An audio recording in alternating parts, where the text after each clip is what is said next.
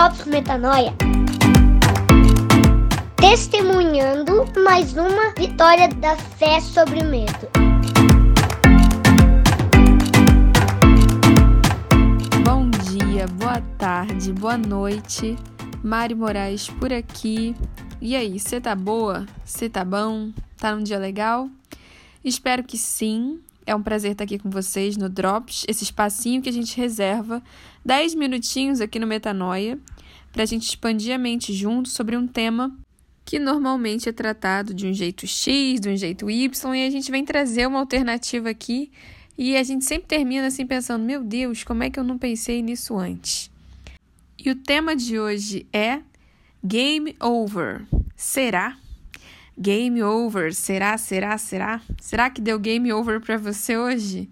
Senti vontade de falar com você que tá pensando assim, é, já era. Já era mesmo, já deu. Esse é o momento em que eu recolho a minha sacolinha e me defendo aqui porque o negócio tá feio. Sendo mais específica sobre o que eu tô falando, eu vou dar uns passinhos para trás pra gente chegar no ponto do game over, beleza? A gente aprende muito aqui no Metanoia que o Filho de Deus, né, a, o cristão, o pequeno Cristo, é aquele que dá a referência como cidadão do reino de Deus.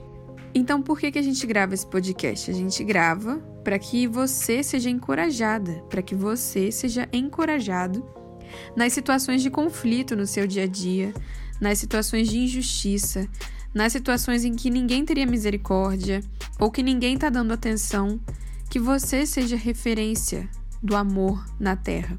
Que você seja a referência de Jesus Cristo aonde você está, sendo aquele que se diferencia como quem assume a responsabilidade por se manter de pé, se manter amando, se manter abençoando, se manter com afeto pelas pessoas ao redor.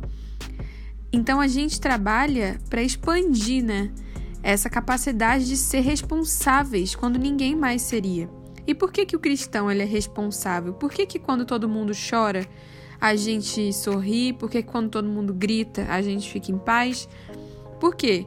Porque o cristão tem o Espírito Santo. E como que é isso de ter o Espírito Santo? Todo aquele que crê que Jesus é o Filho de Deus e nele se espelha como referência é prometido a essa pessoa que ela receberá o Espírito Santo. Você já reparou que no final do discipulado lá, os discípulos de Jesus receberam o Espírito Santo? Então, o cristão ele recebe o superpoder de amar mais e melhor porque ele creu em um mestre que disse que o amor domina sobre a morte, não só a morte literal, né? Mas as pequenas mortes do dia a dia, quando a gente diz que já acabou, quando a gente disse que não deu, quando a gente está diante de uma limitação nossa, emocional, muitas vezes, que a gente não consegue visualizar como a gente vai superar algo de uma limitação física é, através das curas, né, que Jesus também desempenhou para dar o exemplo da mesma coisa.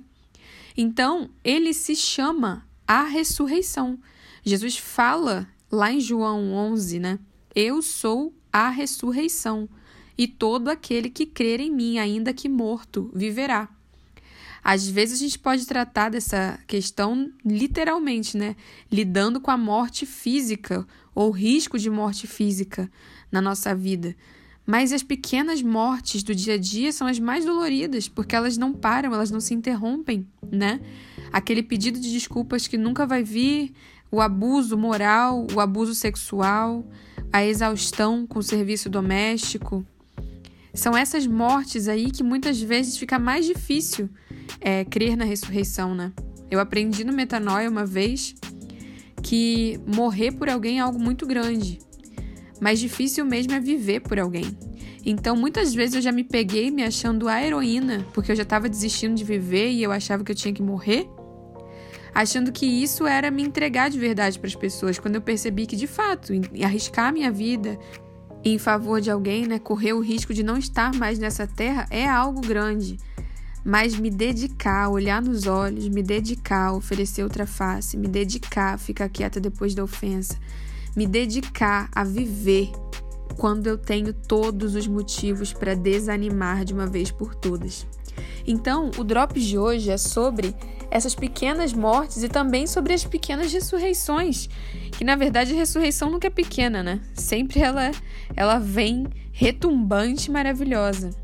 Eu senti vontade de falar com você que teve muitas vezes em que eu achei que não havia saída e que eu precisava retroceder na forma como eu entendi o evangelho.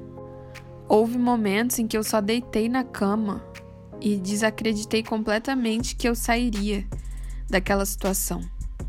Houve momentos em que eu achei que eu fiz tudo tão errado que Deus, nem Deus soberano conseguiria consertar minha vida naquele momento. Eu nunca imaginei quando eu estava no Rio, por exemplo, extremamente doente emocionalmente, que Deus teria um podcast para trazer a minha vida e eu me conectaria a dezenas e dezenas de pessoas que hoje eu não me imagino sem elas. E eu já passei por tantas coisas assim, injustiças no trabalho, em que eu achei que minha carreira estaria arruinada, términos de relacionamentos, traições de amigos, momentos em que eu achei que eu nunca me recuperaria dessa dor emocional. Houve também rejeições que eu apenas imaginei e eu pensava que se elas se concretizassem eu jamais me levantaria.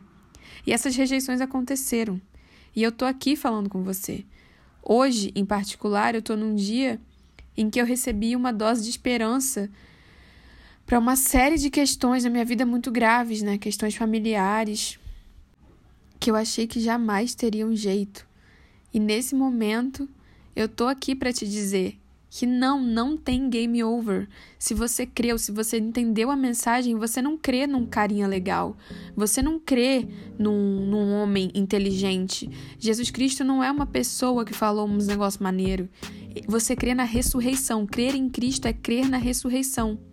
E só é ressurreição se há morte, se há completa desesperança, se não há menor, o menor vislumbre de conserto. Enquanto a gente estiver numa situação que tem conserto, a gente não precisa de Jesus. Basta uma boa administração. Jesus não veio para os sãos, ele veio para os doentes. Então, se você está nesse momento numa situação que ela é inadministrável, ela, ela não tem conserto, você olha assim, eu quero que você sorria agora e fale: é só diante da morte que a ressurreição entra em cena. É só diante da completa desesperança que Jesus toma lugar, que o sacrifício de Jesus faz algum sentido. Porque o sacrifício de Jesus não veio para ajeitar aquilo que está desorganizado, ele veio para ressuscitar aquilo que está morto. Então, eu tenho uma palavra de vida para você hoje. Eu quero que você saiba que para cristão não existe game over. Para cristão só existe a ação do mestre. É para isso que ele veio, é para esse momento que você tá agora que ele veio. Então, acredita em mim, você vai superar essa. Você vai sair dessa. Você vai se lembrar desse momento pensando: "Meu Deus, eu achei que não tinha saída". E depois que você sair dessa, você vai ficar mais forte e você não vai duvidar mais. Não vai duvidar mais da forma como você está duvidando agora. Então, Deus colocou no meu coração de vir aqui para dizer que Game over é motivo de comemoração, porque é aí que Deus se mostra, a glória de Deus se mostra na sua completa fraqueza e inaptidão de resolver esse BO aí. Seja esse desejo do seu coração, seja esse perdão que não sai, esse buraco no seu coração, essa completa falta de solução para essa dívida, não importa, eu tô te falando. Um dia você vai lembrar do momento em que você ouviu esse podcast e não por causa de mim, não por causa de você, mas simplesmente por saber que não faz sentido Jesus ter vindo se não fosse para esse momento em que você não tem nenhuma esperança, você vai seguir em frente. Até a próxima e me conta dessa ressurreição aí que eu vou querer saber.